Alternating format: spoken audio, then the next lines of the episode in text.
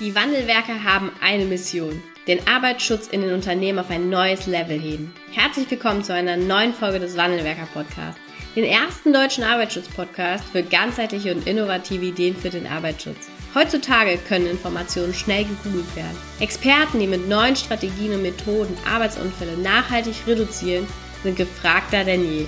Die Wandelwerker zeigen Geschäftsführern, Sicherheitsingenieuren und Fachkräften für Arbeitssicherheit Schritt für Schritt, wie genau das funktioniert und wie damit den stagnierenden Unfallzahlen ein Ende gesetzt wird. Es gibt keinen Grund, länger zu warten. Jetzt ist der Zeitpunkt, um Arbeitsunfälle zu reduzieren. Hallo und herzlich willkommen zu einer neuen Podcast-Folge hier im Wandelwerker Podcast. Ich ähm, begrüße heute einen tollen neuen Gast. Äh, herzlich willkommen, Dr. Karin Müller. Hallo. Hallo, Frau Ganske. Ich freue mich auch, bei Ihnen zu sein. Dankeschön. Ähm, ja, Sie sind Arbeitspsychologin und Fachbereichsleiterin Mensch und Gesundheit der DEKRA Automobile und ähm, ja, heute Gast in unserem Podcast und wir wollen heute nochmal einige Themen aus dem Bereich der, ähm, ja, der psychischen Belastung ähm, äh, ja, uns, uns anschauen oder besprechen und ich freue mich, dass Sie da heute Gast in unserem Podcast ähm, sind. Äh, meine Frage an Sie, wie sind Sie denn überhaupt ähm, dorthin gekommen, wo Sie jetzt sind und überhaupt auch die Entscheidung, ähm, ja, die Sie gefällt haben, in die, die Arbeitssicherheit oder in die Arbeitspsychologie zu gehen? Also für mich persönlich liegt diese Entscheidung schon sehr lange zurück. Und zwar war das zunächst einmal ähm, äh, die Entscheidung, ein Studium zu beginnen, was an der Schnittstelle Mensch und Technik ansetzt, aber eben eher nicht technikorientiert, sondern mehr menschenorientiert. Deswegen habe ich Arbeits- und Ingenieurpsychologie war das damals ähm, studiert. Die Ingenieurpsychologie ist heutzutage auch wieder eine sehr wichtige Disziplin in diesem ganzen Thema künstliche Intelligenz, Mensch-Maschine-Systeme. Damit beschäftigen wir uns jetzt bei der DEKRA auch, aber das ist, glaube ich, heute nicht so sehr stark unser Thema. Im äh, Laufe meines Berufslebens äh, war es so, dass ich immer sehr, sehr interessiert darin bin, daran war und bin, äh, wie es dem Menschen eigentlich in der Arbeitswelt geht, psychisch vor allem, was ja häufig auch mit dem physischen Wohlbefinden zu tun hat. Denn der Mensch als biopsychosoziale Einheit, der soll ja möglichst in allen Aspekten wohlbehalten bleiben. Und damit habe ich mich in meinem Berufsleben äh, lange Zeit äh, sowohl in Projekten als auch in Betreuungen von Firmen oder von Behörden, ähm, von Feuerwehr, Polizei, Organisationen und so weiter ganz praktisch beschäftigt. Und dann ist es aber auch so gewesen, dass ich tatsächlich immer mehr so auch in Managementrollen gerutscht bin und ja, meine Auffassung ist, das ist eigentlich äh, angewandte Arbeits-, Betriebs- und Organisationspsychologie, weil es eben ja auch um das Menschenbild und um den Umgang und die sozialen Beziehungen mit den Menschen, in dem Fall mit Mitarbeitern, Kollegen und so weiter geht. Mhm, okay. Ähm, was, womit äh, befasst sich Ihr, Fach, Ihr Fachbereich? Was, was machen Sie so den ganzen Tag in Ihrem Fachbereich? Mensch und Gesundheit ist ja weit gefasst. Ja, das ist wahr. Das ist wirklich ähm, ein, ein großer Bereich, der sich äh, mit äh, allem, nicht allem, aber mit sehr vielen Faktoren äh, beschäftigt, äh, die dazu beitragen soll, dass der Mensch einerseits sicher, aber auch gesund in seiner Arbeitswelt bleibt. Das heißt tatsächlich, das größte Fachgebiet bei uns ist die Arbeitssicherheit mit äh, sehr vielen Sicherheitsfachkräften, die für uns unterwegs sind in den Unternehmen und äh, die Unternehmen betreuen als Sicherheitsfachkräfte. Mhm. Dann natürlich auch die Arbeitsmedizin, das ist äh, ja eigentlich auch selbsterklärend. Der Mensch muss auch gesund bleiben. Er braucht Arbeits, das Unternehmen selbst braucht äh, Beratung in Fragen der Arbeitsmedizin und der guten Arbeitsgestaltung. Und die Mitarbeiter brauchen zum Beispiel Vorsorgen und Eignungsuntersuchungen. Arbeitspsychologie, betriebliches Gesundheitsmanagement ist auch ein Fachgebiet, äh, was dazugehört, also eigentlich sehr eng daran äh, geknüpft ist. Da geht es äh, um alle Maßnahmen, die ähm, der Förderung sowohl der psychischen als auch der physischen Gesundheit dienen. Ähm, sehr, sehr, und es gehören in den Bereich Mensch und Gesundheit auch noch weitere, zum Beispiel äh, Gefahrguttransport, was auch wieder was mit Sicherheit zu tun hat. Aber diese drei, ich nenne sie jetzt mal in unserem Zusammenhang Kernthemen, Arbeitssicherheit, Arbeitsmedizin, betriebliches Gesundheitsmanagement, Arbeitspsychologie, das sind tatsächlich so der Kern des Bereichs. Ähm, was mir sehr wichtig ist und auch unser Ansatz äh, bei DEKRA ist, dass eben diese Professionen gut zusammenwirken müssen bei unseren Kunden, weil es ja unterschiedliche Richtungen sind, die man, in denen man an den Mitarbeiter und an das Unternehmen selbst, um ein sicheres und gesundes Unternehmen zu schaffen, ankommen kann. Ähm, zusammen mit noch anderen Akteuren in einem Unternehmen, zum Beispiel Personalbereich, bis hin zum Einkauf von ergonomischen Stühlen, Schreibtischen und so weiter. Wenn man diese Verknüpfung hinkriegt, dann kann man eigentlich von einem übergreifend guten betrieblichen Gesundheitsmanagement sprechen. Und ja. das versuchen wir. ähm, jetzt ist es ja vermutlich nicht in jedem Unternehmen so, dass alle, ähm, alle Stakeholder da ähm, oder ein, alle Akteure da von Ihnen gestellt werden, sondern eben ähm, entweder vom Unternehmen selber oder eben auch noch von anderen externen Dienstleistern. Was stellen Sie da bei der Verknüpfung der, der einzelnen Akteure fest? Funktioniert es in der Praxis oder wo sagen Sie, Mensch, das könnten wir eben in, in vielen Punkten auch noch versuchen, besser zu gestalten? Also das stimmt tatsächlich natürlich, dass wir sehr ähm, diversifiziert auch unterwegs sind, wobei wir natürlich einen großen Stamm an Kunden haben, die wir in der Arbeitssicherheit und Arbeitsmedizin äh, komplett betreuen. Aber äh, ich sage es jetzt tatsächlich mal sehr kritisch, selbst hier ist es immer ein Stück Arbeit, äh, die Stakeholder und die Akteure wirklich äh, zu einer ähm, gemeinsamen und den Kunden auch wirklich äh, zufriedenstellenden Arbeit äh, zu bewegen. Und das äh, hängt oft von handelnden Personen, aber auch von dem jeweiligen Ausbildungsstand ab. Aber hier sind wir als DEKRA tatsächlich ähm, dran, äh, ständig Mitarbeiterqualifikationen zu machen und so, damit das sich äh, verbessert. Und das hat sich auch schon erheblich verbessert. Wenn, äh, ich sage mal, Fremde äh, von anderen Organisationen dabei sind, versuchen wir natürlich auch äh, den Kontakt äh, zu halten. Also es ist ja eigentlich erstmal formal, ganz klar über ASA-Sitzungen und so. Da treffen diese Akteure ja auch zusammen. Und auch da gelingt es äh, mehr oder weniger gut. Ich würde es jetzt vielleicht so sagen, äh, je mehr von den handelnden Personen, den SIFAs, den ähm, Arbeitsmedizinern, manchmal auch BGM-Experten, wenn die dabei sind, Arbeitspsychologen, verstanden ist, äh, dass nur ein Zusammenwirken der einzelnen Faktoren also medizinisch, sicherheitstechnisch, psychologisch, gesundheitsförderlich äh, wirklich das Allerbeste für den Kunden hervorbringt, dann klappt das auch. Und ich kann schon sagen, es gibt viele Beispiele, wo es klappt. Mhm. Bei manchen muss man einfach noch dran arbeiten. Ja. Ähm, was würden Sie sagen, woran, ähm, da wo es mal, mal nicht auch klappt, ne, woran ähm, scheitert, scheitert so etwas dann, so eine gute Zusammenarbeit? Ist das, ähm, ist nicht so ein bisschen Kompetenzgerangel, ähm, um jetzt mal den Begriff zu verwenden, oder ist es dann auch oftmals, Sie haben die ASA-Sitzung ja auch ins Spiel geworfen, so eine ASA-Sitzung findet ja einmal im Quartal statt, also viermal im Jahr in 365 Tagen äh, trifft man im Grunde genommen äh, regulär zusammen. Ähm, wo würden Sie sagen, ist, ist da die, die Herausforderung, auch für alle anderen Unternehmen, wo Sie jetzt nicht betreuend unterwegs sind? Also was ich glaube, die, die höchste Herausforderung sind tatsächlich äh, die personellen und zeitlichen Ressourcen. Mhm. Also das ist, ähm, es ist ja immer ein Organisationsaufwand, sich auch eben außerhalb dieser von Ihnen angesprochenen vier ASA-Termine im Jahr äh, mit dem anderen, entweder mit der Arbeitsmedizinerin, Arbeitsmediziner oder der Sicherheitsfachkraft oder vielleicht auch mal einem Psychologen, der da mit dabei ist, zu verknüpfen. Und ähm, da gehört schon äh, ein Organisationsaufwand und, und sehr viel guter Wille, da auch gemeinsame Termine zu finden dazu. Also ich würde nie sagen, dass es irgendwie ähm, mangelnder Wille oder bö böse Absicht ist, äh, das nicht zu machen oder so ein Silo-Denken. Mhm. Also das, äh, glaube ich, ähm, kann zunehmend jetzt auch überwunden werden. Manchmal sind es aber auch fehlende Informationen, äh, die einfach ähm, noch gar nicht so zum Beispiel bei ganz jungen Ärzten angekommen sind, die so anfangen mit ihrer Weiterbildung, das ja dann noch die SIFA ist, die ihnen per Gesetz und in der DEGO-Vorschrift 2 ja gleichgestellt ist. Also das sind alles so Sachen der Kommunikation, der Aus- und Weiterbildung und dann nachher auch der Zeit. Okay, ja. Aber wir haben auch das spezielle Problem, vielleicht kann ich es nochmal sagen, äh, in Deutschland, äh, dass wir ja, das wissen Sie sicherlich äh, so wie alle, auch vielleicht unsere Zuhörer, eine absolut knappe Ressource haben. Das sind nämlich die Arbeitsmediziner.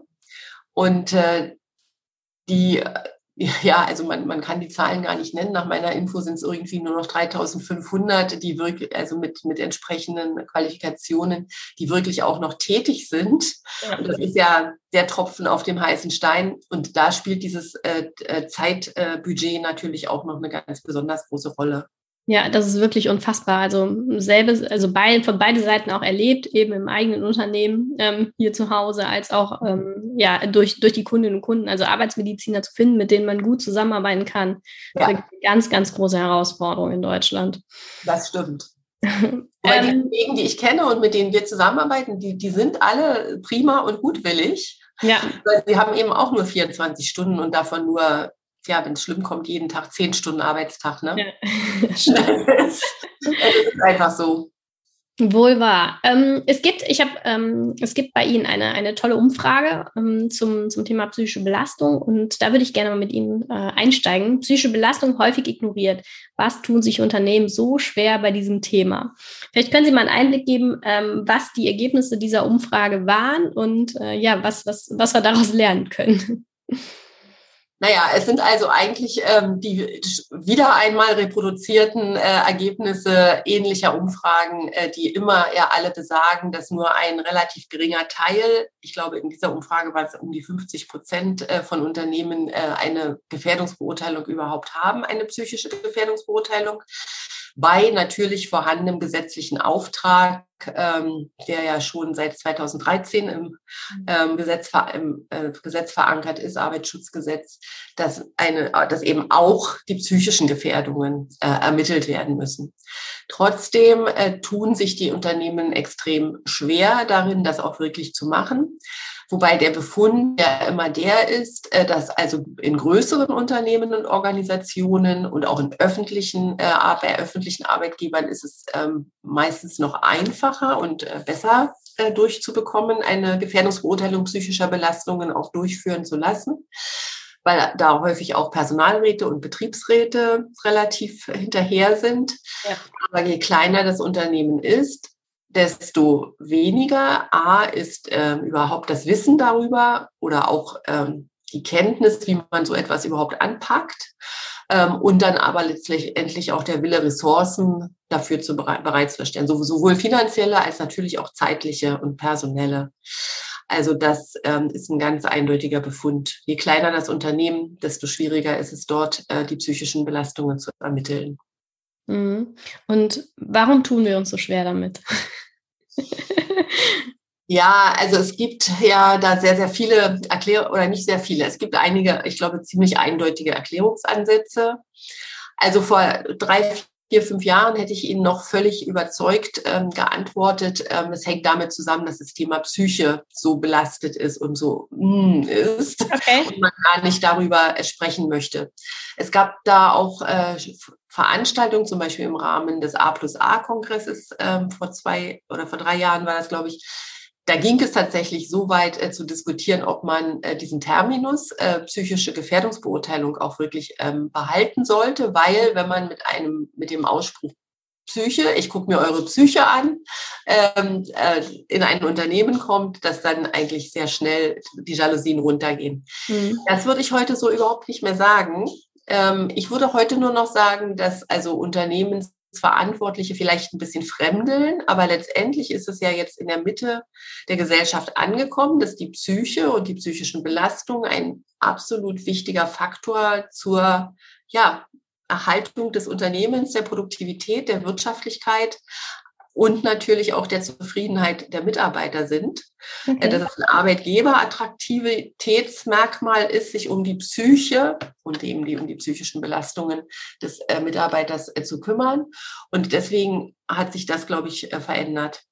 Ein, ein, zweiter Schritt ist, glaube ich, dass die äh, Kompetenzen, äh, die in den Unternehmen vorhanden sind, noch nicht so groß sind, dass sie sich das selbst zutrauen. Mhm. Also das wissen wir auch aus Befragung. Viele trauen sich das noch gar nicht selbst zu. Ähm, das ist jetzt aber auch nicht schlimm, denn es gibt ja sehr viele Dienstleister, also auch sehr seriöse, sehr gute, die das, die da unterstützen. Tatsächlich ist es aber so, ich sage es tatsächlich auch mal an der Stelle, ähm, ohne irgendwie jetzt äh, was herauszuheben oder äh, dass es auch nicht so gute gibt. Und wie soll ein Unternehmen ja. das eben äh, unterscheiden können, ne? ob das jetzt gut oder nicht so gut ist. Mhm. Ja, und dann glaube ich, dass die Unternehmen an sich auch ein bisschen dann Angst vor ihrer eigenen Courage haben, denn es reicht ja nicht die psychischen Gefährdungen zu beurteilen. Dann müssen ja Maßnahmen abgeleitet werden, die müssen evaluiert, die müssen durchgeführt werden, die müssen evaluiert werden. Und das bindet natürlich zeitliche und personelle und damit auch finanzielle Ressourcen. Mhm. Okay. Ähm, was, was, ja, was können wir, also wir, die meisten Zuhörerinnen und Hörer äh, sind ja hier äh, Arbeitsschutzexperten selbst. Ähm, wie äh, oder was können eben auch Arbeitsschutzexperten tun, um da ein Stück weit ähm, ja, Akzeptanz für dieses Thema? Oder ich würde eine Frage vielleicht vorher stellen. Jetzt haben Sie gesagt, vor, vor drei Jahren ungefähr hätten Sie noch eine andere, eine andere Meinung dazu gehabt. Glauben Sie, dass ähm, die, die Pandemie eben dazu bei, beigetragen hat, dass sich das jetzt verändert hat vom Blickwinkel her? Ja, da bin ich ziemlich überzeugt von. Also äh, eigentlich sind es mehrere Quellen. Also die eine Quelle sind ja die jährlichen äh, Berichte der, äh, der Krankenkassen und der Berufsgenossenschaften, wie eigentlich die Zahlen äh, der Krankheitstage und der Frühberentungen wegen psychischer ähm, Faktoren, also psychischer Störungen, sage ich es jetzt mal so übergreifend, ähm, dazu beitragen, äh, Wirtschaftlichkeit zu beeinträchtigen. Mhm. Äh, das ist, glaube ich, ein Faktor. Der andere ist, dass äh, selbst äh, Unternehmensverantwortliche äh, ja auch selber spüren, aber auch sehen, dass solche Faktoren wie ähm, Globalisierung, Arbeitsverdichtung, Intensitätssteigerung schon in ihrem Unternehmen auch greifen. Also insofern wäre auch ohne Pandemie sicherlich äh, das Bewusstsein ähm, dafür, dass Psyche betrachtet werden muss im Unternehmen ähm, schon gestiegen. Aber jetzt in der Pandemie natürlich durch die besonderen Faktoren, die durch Homeoffice, äh, aber also durch alle möglichen Faktoren, die hier gewirkt haben, psychisch, spezielle Ängste, spezielle Beziehungen über digitale Kanäle zwischen Vorgesetzten und Mitarbeitern. Ähm, also alle diese Faktoren haben sicherlich dazu beigetragen, dass das jetzt noch eine höhere Bedeutung bekommt. Hm, okay, ja, das würde ich, würde ich auch so, oder mhm. habe ich auch so wahrgenommen, ne, dass ähm, die Pandemie eben so ein kleiner Beschleuniger für, für so das ein oder andere war, was wir ja. sicherlich auch auf normalem Wege hingekriegt hätten in der Akzeptanzsteigerung, aber eben mit, mit dem äh, einfach da, mit dem einfach Vorfinden von Bedingungen, die dann nun mal jetzt da sind, es dann deutlich schneller ging. Ja. Ähm, ja, was, was würden Sie sagen? Wie schaffen wir es eben, ähm, diese, diese Vorbehalte, die da oftmals bestehen oder Herausforderungen in Unternehmen, die da bestehen zum Thema Gefährdungsbeurteilung, psychische Belastung. Wie schaffen wir es, dieses Thema noch präsenter zu machen, als es, ähm, als es derzeit ist? Also noch präsenter in den Unternehmen, äh, ganz klar. Mhm. Ähm, würde ich mir wünschen, dass es tatsächlich ein, ein Routine-Thema in allen ähm, ASA-Sitzungen, in, in jedem Steuerkreis, den es überhaupt gibt, da wird es wahrscheinlich aber auch schon so sein, äh, dass es ein Routine-Thema wird ähm, und dass eben tatsächlich ganz klar ist, dass Gefährdungsbeurteilungen, von denen ja die meisten äh, Unternehmen äh, akzeptieren, dass die gemacht werden müssen, schon seit Jahrzehnten, dass selbstverständlich dann eben auch die psychische Gefährdungsbeurteilung dazugehört. Und dann natürlich immer ähm, mundgerechte Informationsgaben. Also welche Methoden kann man dafür einsetzen? Mhm. Äh, wie kann man auch Aufwände begrenzen? Das finde ich ist auch nochmal ein ganz wichtiger Aspekt. Also dass man tatsächlich immer ähm, nicht, nicht so viel wie möglich, sondern so viel wie nötig macht. Ja. Und ähm, wenn man da immer wieder Informationen gibt, zum Beispiel als Sicherheitsfachkraft, was natürlich auch wieder bedeutet, dass auch die Sicherheitsfachkraft voll informiert sein muss, mhm. äh, dann kann man das Thema, glaube ich, präsent halten. Mhm, okay. Der, äh, wir haben, Sie haben jetzt die, die SIFA auch nochmal angesprochen und äh, Sie sind ja Arbeitspsychologe. Äh, mhm. meinem Kenntnisstand oder ähm, die, die Qualifikation der, der klassischen SIFA geht ja bei weitem nicht so weit wie ähm, die des Arbeitspsychologen oder Psychologin. Ähm, die, die erste Frage, die wir gerade im Vorgespräch diskutiert haben und die ich gerne hier nochmal mit einbringen möchte. Es ist ja in der Schweiz, glaube ich, anders oder eben auch in Österreich, glaube ich, ein bisschen anders, was die Bestellung von Arbeitsschutz, äh, von, von Arbeitsorganisationspsychologen als SIFA angeht. Und dann haben Sie gesagt, es gibt in Deutschland ein kleines Hintertürchen. Vielleicht können Sie das nochmal kurz aufzeigen. Bei mir war das zum Beispiel gar nicht bekannt. Ja, also äh, zunächst mal möchte ich mal ein, noch Ihren Einführungssatz zu dem Thema aufgreifen. Ähm, die Qualifikation der SIFA geht nicht so weit wie der Arbeitspsychologen. Das würde ich so nicht unterschreiben. Es ist einfach eine andere. Es ist einfach eine andere Ausrichtung. Ja. Denn ich würde jetzt von mir aus als Arbeitspsychologin auch sagen, meine Qualifikation äh, geht eben nicht äh, so weit wie die einer SIFA. Es ist einfach eine andere. Ja. Und Fakt ist aber, und das stimmt, und das sehe ich auch so im täglichen äh, Handling oder auch äh, also im um Umgang mit Kunden, aber auch mit Mitarbeitern, dass Sicherheitsfachkräfte sehr häufig eher technischer ausgerichtet sind. Aber zunehmend, gerade bei jungen Kolleginnen und Kollegen, sehe ich das, dass sie sich für die anderen Themen eben auch zunehmend interessieren. Mhm. Ja, das Hintertürchen, was wir leider ähm, aufstoßen oder was aufgestoßen werden musste, weil, ich sage das hier sehr offen, äh, es bisher leider nicht gelungen ist, ähm, eben auch diese anderen Berufsgruppen, die in Gefährdungsbeurteilungen eine große Rolle spielen können. Also das sind einerseits Arbeitspsychologen, das sind aber auch zum Beispiel Toxikologen oder, oder mhm. Physiker oder Chemiker, es gab schon Initiativen, auch Sie in äh, das Arbeitsschutzgesetz mit einzuschließen, äh, neben Arbeitsmedizinern und Sicherheitsfachkräften und praktisch dann in der DEGU-Vorschrift 2 äh, zu bestimmen, äh, welche Aufgaben durch diese Berufsgruppen ähm, erledigt werden könnten. Das ist bis jetzt äh, nicht passiert. Aber es gibt die Möglichkeit an einigen wenigen Universitäten äh, für Studenten der äh, Psychologie erstmal mit Spezialisierung Arbeits- und auch Wirtschaftspsychologie eine SIFA-Ausbildung schon zu bekommen. Und dann im, äh, in der wenn Sie in die Praxis gehen und quasi als Arbeitspsychologen im Sicherheitsfachbereich äh, arbeiten wollen, quasi nur noch die Praxisphase machen müssen und dann gleichwertig quasi arbeiten können im Arbeitsschutzgesetz mit der formalen SIFA-Qualifikation, äh, gemäß Arbeitsschutzgesetz mit der normalen SIFA-Qualifikation. Ah, okay, ja, das war mir so nämlich überhaupt nicht bekannt. Ich kannte eben auch nur die, die, das Fehlen in der DGUV-Vorschrift 2 und von Seiten des Gesetzgebers. Danke ja. nochmal dafür. Ähm, jetzt, wenn, wir haben sicherlich hier auch, oder das wissen wir auch, wir haben eben auch Hörerinnen und Hörer aus, aus kleinen und mittelständischen Unternehmen, die diesem Podcast zuhören, als große Informationsquelle. Und äh, da wird sicherlich auch das ein oder andere Unternehmen mit dabei sein, was eben noch keine Gefährdungsbeurteilung psychische Belastung hat. Was würden Sie jetzt sagen für und mit, eben genau mit den Herausforderungen, die Sie jetzt eingangs beschrieben haben, ähm, weshalb dieses Thema noch nicht, noch nicht präsent im Unternehmen ist?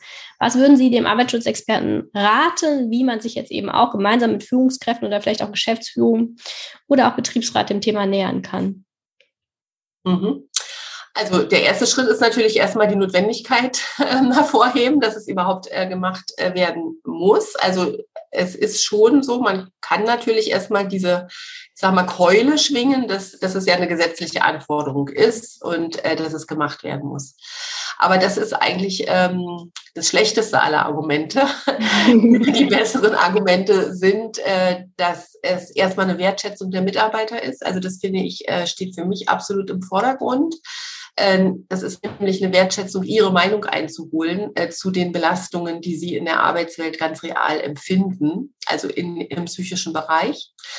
Was auch ähm, in der Weiterführung äh, bedeutet, dass, äh, also wir machen das zum Beispiel so als äh, DEKRA, aber es wird, glaube ich, auch ähm, so allgemein diskutiert, ähm, immer die Mitarbeiterpartizipation mit im Vordergrund steht und äh, Mitarbeiterbefragungen natürlich immer ähm, im Vordergrund stehen.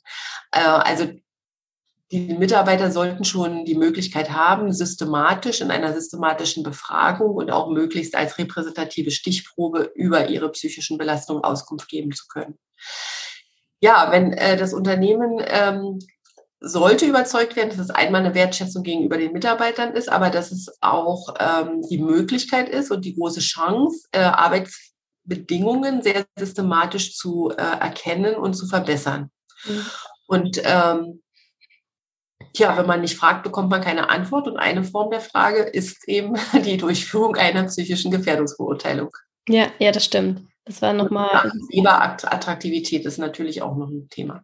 Ja. Ähm, ja, wohl wahr. Wie ähm, gibt's, wissen Sie, ob es ein äh, Return of Prevention gibt für das Thema psychische Gefährdungsbeurteilung? oder generell sich, oder BGM im, im Ja, also das, das ist jetzt, äh, also ich nehme nicht an, dass Sie es als Fangfrage meinen, aber es gibt natürlich eine Menge ähm, ähm, Erhebungen dazu. Es gab auch mal größere Studien äh, von der Initiative für gute Arbeit. Mhm. Ähm, also da sind äh, die ROIs so zwischen 2,4 und 5, mhm. glaube ich, äh, aber jetzt nicht rein für die psychische Gefährdungsbeurteilung, mhm. sondern überhaupt für betriebliche Gesundheitsförderung äh, angegeben. Und das find, ist auch nochmal vielen Dank für die Frage ein ganz wesentlicher Aspekt. Die psychische Gefährdungsbeurteilung kann ein super wichtiger Startpunkt für eine betriebliche Gesundheitsförderung sein, mhm. weil es äh, in der psychischen Gefährdungsbeurteilung ja, Beurteilung herauszuarbeiten ist, äh, wo eigentlich gesundheitliche äh, auch Risiken liegen. Und da kann man dann eben mit Gesundheitsfördermaßnahmen ganz prima an, ansetzen. Dann, damit meine ich jetzt nicht nur die klassischen Ernährung, äh, Sport oder so, sondern tatsächlich auch Personalentwicklungsmaßnahmen, Führungskräfteentwicklungen. Ähm, insofern ist das die super Chance für den Einstieg eben auch für kleinere Unternehmen in ein betriebliches Gesundheitsmanagement. Ja, und ähm, wir, wir sprechen auch ganz oft über zielgruppenspezifische Kommunikation und natürlich auch nochmal ein anderes Argument für eine Geschäftsführung, nicht für den Mitarbeiter vielleicht vor Ort, ne, aber für eine Geschäftsführung natürlich auch nochmal ein Argument, sich vielleicht dem Thema zu nähern. Ja, natürlich. Hm, ja. Ähm, Sie meinen, dass er, dass er damit quasi so einen Einstieg hat ins, ins betriebliche Gesundheitsmanagement? Ja, ich habe in der, ähm, in, der, in der betrieblichen Praxis zum Beispiel bei uns die, die Herausforderung gehabt oder ähm, die, die Vorstellung bei nicht nur, nicht nur bei Führungskräften, aber es gab eben Diskussionen, dass BGM und auch das Thema psychische Belastung so ein bisschen reduziert wird auf einen Obstkorb. Das ist jetzt auch schon ein paar Jahre her. Aber dass da eben einfach mehr dahinter steckt und nicht nur ja. ein Investment in, ähm, in, nicht nur ein Investment ist, sondern eben auch etwas äh, für das Unternehmen beiträgt. Und das ist auch nicht nur die Arbeitgeberattraktivität, aber was natürlich gerade in Fachkräftemangelzeiten nochmal deutlich wichtiger ist, aber dass da eben auch Zahlen, Daten, Fakten hinterstehen, die belegen, dass das der absolut richtige Schritt ist, sich mit diesem Thema auseinanderzusetzen. Ja, also wenn man ein qualifiziertes Verfahren einsetzt, ähm, also wir haben zum Beispiel ein Verfahren, das äh, spiegelt alle Aspekte wider, sowohl ähm, in der Organisation, in den Arbeitsabläufen, im Team. Ähm, also es sind im Prinzip eine Menge Aspekte, in der Führung, selbstverständlich in der Unternehmenskultur, die äh, mit diesem Instrument erfasst werden. Natürlich lässt sich nachher alles auf die GDA-Kriterien zurückführen äh, und es ist eine ganz normale, äh, gesetzlich geforderte psychische Gefährdungsbeurteilung. Aber wir bekommen äh, quasi sehr viel mehr Informationen auch über zum Beispiel die Motivation der Mitarbeiter, über ihre Gesundheit, wenn sie uns ihre Daten geben, selbstverständlich alles Datenschutz, äh, alles datengeschützt, ähm, so dass wir ganz genau wissen und mit dem Unternehmen zusammen äh, arbeiten können, wo wir ansetzen können, wo das Unternehmen ansetzen kann, um äh, mehr in Richtung gesundes Unternehmen zu gehen. Und das ist eben sehr häufig nicht ähm, äh, der Spannungskopfschmerz. Da kann man natürlich auch was machen äh, mit Entspannungskursen oder Resilienzkursen, äh, sondern es ist ganz häufig das Führungsverhalten, also gesundes Führen oder auch bis hin zu so, solchen Fragen, dass die Mitarbeiter, Mitarbeitenden sagen, sie fühlen sich ähm, überfordert und nicht genug gerüstet für die mhm. neuen digitalen Herausforderungen. Dann weiß man eben, dass man auch genau da ansetzen kann durch spezielle Maßnahmen. Und das ist für mich tatsächlich ähm, ein Gesundheitsmanagement, überall zu gucken, wo man ähm, etwas verbessern kann, äh, um die Mitarbeiter äh, einerseits gesünder arbeiten zu lassen und gesünder zu lassen. Und letztendlich, das ist jetzt eigentlich wieder der Bogen äh, zu Ihnen äh, oder zu Ihrer Profession, nur gesunde Mitarbeiter sind ja auch sichere Mitarbeiter und auch äh, eben dadurch äh, stressbedingte Arbeitsunfälle zu vermeiden. Ja, ja, das stimmt. Ich hätte jetzt noch eine Frage, die, die ich jetzt im Vorfeld nicht mit aufgenommen habe, die kam mir gerade eben noch so. Ja. Ähm, und zwar beschäftigen wir uns eben auch mit dem Thema der, der Achtsamkeit und Achtsamkeitstechniken, ähm, was ja bisher noch nicht so den großen Einzug in die Unternehmen gehalten hat. Also es gibt äh, Unternehmen, die da so ein bisschen als Leuchtturm äh, vorne wegschwingen, unter anderem SAP, die damit eben großartige Erfolge erzielt haben. Sehen Sie das Thema in der Zukunft oder setzen Sie das Thema eben auch schon selbst in den Unternehmen mit ein? Oder äh, was ist so Ihre, Ihre Meinung dazu?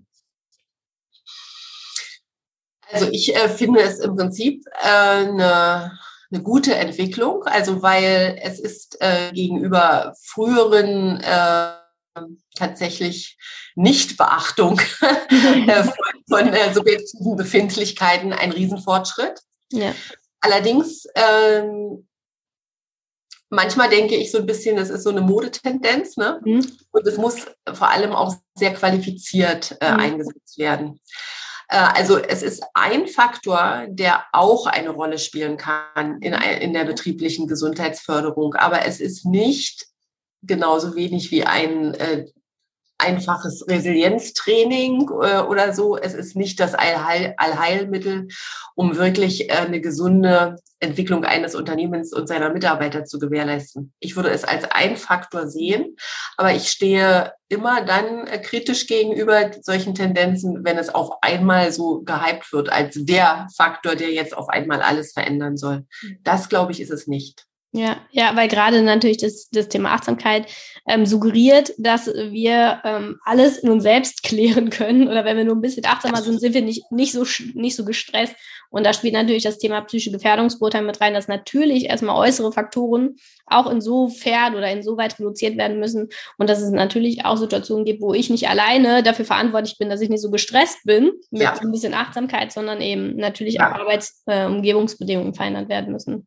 Also das finde ich nochmal ganz wichtig, dass Sie das so explizit sagen, äh, weil also in der, in, in der Gesundheitsmanagement heißt es ja immer so schön Verhältnis- und Verhaltensprävention, aber in der Sicherheit, in, in Ihrer äh, Profession haben wir ja das gute Top-Prinzip und das ist genau so, Technik, Organisation erstmal und dann kommt erst die Person. Und äh, das, die Achtsamkeit, genau, wenn es ganz schlimm kommt, setzt wirklich nur an der, an dem letzten Glied in der Kette, nämlich am Mitarbeitenden äh, an, wobei ich das jetzt so extrem gar nicht definiert hätte, mhm. sondern natürlich äh, durchzieht das ja dann alle Unternehmensebenen und ähm, wirkt auch, also wenn, wenn sich ein Unternehmen der Achtsamkeit versch äh, äh, verschrieben hat, ja natürlich auch im Führungsverhalten und so. Also insofern ist es nicht ganz so ganz furchtbar, ja. aber ich finde Ihren ähm, Ansatz äh, tatsächlich nochmal wichtig zu unterstreichen dass die Verantwortung äh, für äh, psychisches Wohlbefinden in der Arbeitswelt niemals alleine beim ähm, Mitarbeitenden liegen kann. Also ich habe das selbst erlebt, eben auch ähm, Achtsamkeit in der Anwendung im Unternehmen. Und ähm, ich finde das toll. Ne? Also ich würde mir eben wünschen, dass das eben in vielen Unternehmen auch, ähm, auch äh, mal klug, klug und sinnvoll und an den richtigen Stellen mit eingesetzt wird, mhm. sei es in Besprechungen oder eben auch die Möglichkeit für einzelne Mitarbeiter, ähm, aber da gehört eben bei weitem mehr zu, als nur zu sagen, komm, wir machen genau. jetzt die Achtsamkeit und damit sind alle unsere Probleme gelöst. Ja. ja. Also, ganz wichtiger Faktor. Also äh, das ganz Positive ist tatsächlich dann auch wieder die Konzentration auf dieses Thema Psyche, was eben vor fünf Jahren vielleicht noch nicht der Fall, noch nicht so möglich gewesen wäre. Ja, ja, und was, was glaube ich das Thema eben auch mitbringt, dass man, äh, da kenne ich mich zu wenig im Thema psychische Belastungen aus, dass man natürlich bei äh, Kompetenzerwerb bezogen auf die Achtsamkeit ähm, natürlich auch eine ganze Menge für sein privates Leben mitnehmen kann. Ähm, und das ist natürlich auch Auswirkungen auf, und das ist ja mehr als eine Technik, sondern so ein bisschen auch so eine Lebenseinstellung. Ähm, ja, aber ich glaube, dass das kommt noch genauso schwer, wie es die psychische Belastung in den Unternehmen hat, hat es, glaube ich, auch das Thema Achtsamkeit. Wahrscheinlich, ja. Ähm, ja. auch wenn der Podcast ja jetzt nicht so der, äh, der Werbepodcast schlechthin ist und ich freue mich einfach, dass Sie hier auch unser Gast sind. Ähm, trotzdem, äh, Sie bieten das natürlich auch äh, an als DEKRA deutschlandweit, richtig? Ja, selbstverständlich. Okay, wie wir haben an allen unseren äh, 75 Niederlassungen äh, Sicherheitsfachkräfte, die wirklich äh, deutschlandweit ähm, von Großstädten bis in kleinere Dörfer überall ähm, tätig werden können. Wir haben etwas ähm, über 20 arbeitsmedizinische Standorte, an denen Arbeitsmediziner tätig sind. Wir haben auch ähm, kooperierende Arbeitsmediziner. Wir sind also flächendeckend tatsächlich äh, unterwegs. Und wir haben über unseren äh, Fachbereich, äh, Fachgebiet äh, betriebliches Gesundheitsmanagement hier häufig zusammen mit Kooperationspartnern auch die Möglichkeit, bundesweit ähm, betriebliche Gesundheitsfördermaßnahmen, BGM-Beratungen und ganz selbstverständlich ähm, die äh, psychische Gefährdungsbeurteilung durchzuführen. Also wenn ich es schon sagen darf, wir nutzen, ähm, im, wir sind Premium-Partner mit dem äh, für das Verfahren äh, Dear Employee. Das ist ein innovatives und wissenschaftlich fundiertes Online-Verfahren zur mhm. Mitarbeiterbefragung das für den ähm, Unternehmer den absoluten Vorteil hat oder auch für die Stakeholder im Betrieb, dass sofort nach Abschluss der Befragung Maßnahmen sichtbar und sind und priorisiert sind und Maßnahmenempfehlungen herauskommen und dass man also wirklich sehr gut damit weiterarbeiten kann. Hm, okay, wie kann man mit Ihnen in Kontakt treten? Homepage, Instagram? Also erstmal tatsächlich sehr, sehr tra äh, traditionell über die Homepage. Mhm. Das ist www.dekra.com und hier über die Landingpage äh, betriebliches Gesundheitsmanagement. Aber wir sind natürlich auch überall Instagram, äh, Twitter, auf allen sozialen Medien natürlich auch präsent. Ja, super. Vielen Dank, Frau Müller, dass Sie äh, Gast im Wandelwerker Podcast waren ähm, und dass Sie sich die Zeit genommen haben, hier ähm, ja Ihre Sicht und eben auch äh, Impulse für unsere Arbeitsschutzexperten äh, zu teilen. Dankeschön. Ich bedanke mich auch, Frau Ganske. Vielen Dank, dass du heute wieder dabei warst. Wenn dir gefallen hat, was du heute gehört hast, dann war das nur die Kostprobe. Willst du wissen, ob du für eine Zusammenarbeit geeignet bist? Dann gehe jetzt auf www.wandelwerker.com-termin und buche dir einen Termin. In diesem 45-minütigen Beratungsgespräch wird eine Strategie für dich erstellt. Du erfährst, in welchen Schritten du an der Einstellung der Menschen im Unternehmen arbeitest, sichere Gewohnheiten schaffst und somit die Arbeitsunfälle nachhaltig reduzierst. Vergiss eine Sache bitte nicht. Wenn seit Jahren die Unfallzahlen bei dir stagnieren, dann verbessert sich der Zustand nicht von alleine. Du brauchst einen Berater, der dir zeigt, welche Schritte du befolgen sollst und welche lieber nicht. Wir haben Geschäftsführern, Sicherheitsingenieuren und Fachkräfte für Arbeitssicherheit in Deutschland, Österreich und der Schweiz dabei geholfen, die Sicherheitskultur in deren Unternehmen und bei deren Kunden zu verbessern. Als Kooperationspartner des Verbandes für Sicherheit, Gesundheit und Umweltschutz bei der Arbeit liegt es uns am Herzen, dir das notwendige Handwerkszeug auf dem Weg zur Vision Zero zu zeigen und bei der Umsetzung zu unterstützen. Wenn du wissen willst, ob du für eine Zusammenarbeit geeignet bist, dann sichere dir jetzt unter www.wandelwerker.com-termin deinen persönlichen Termin.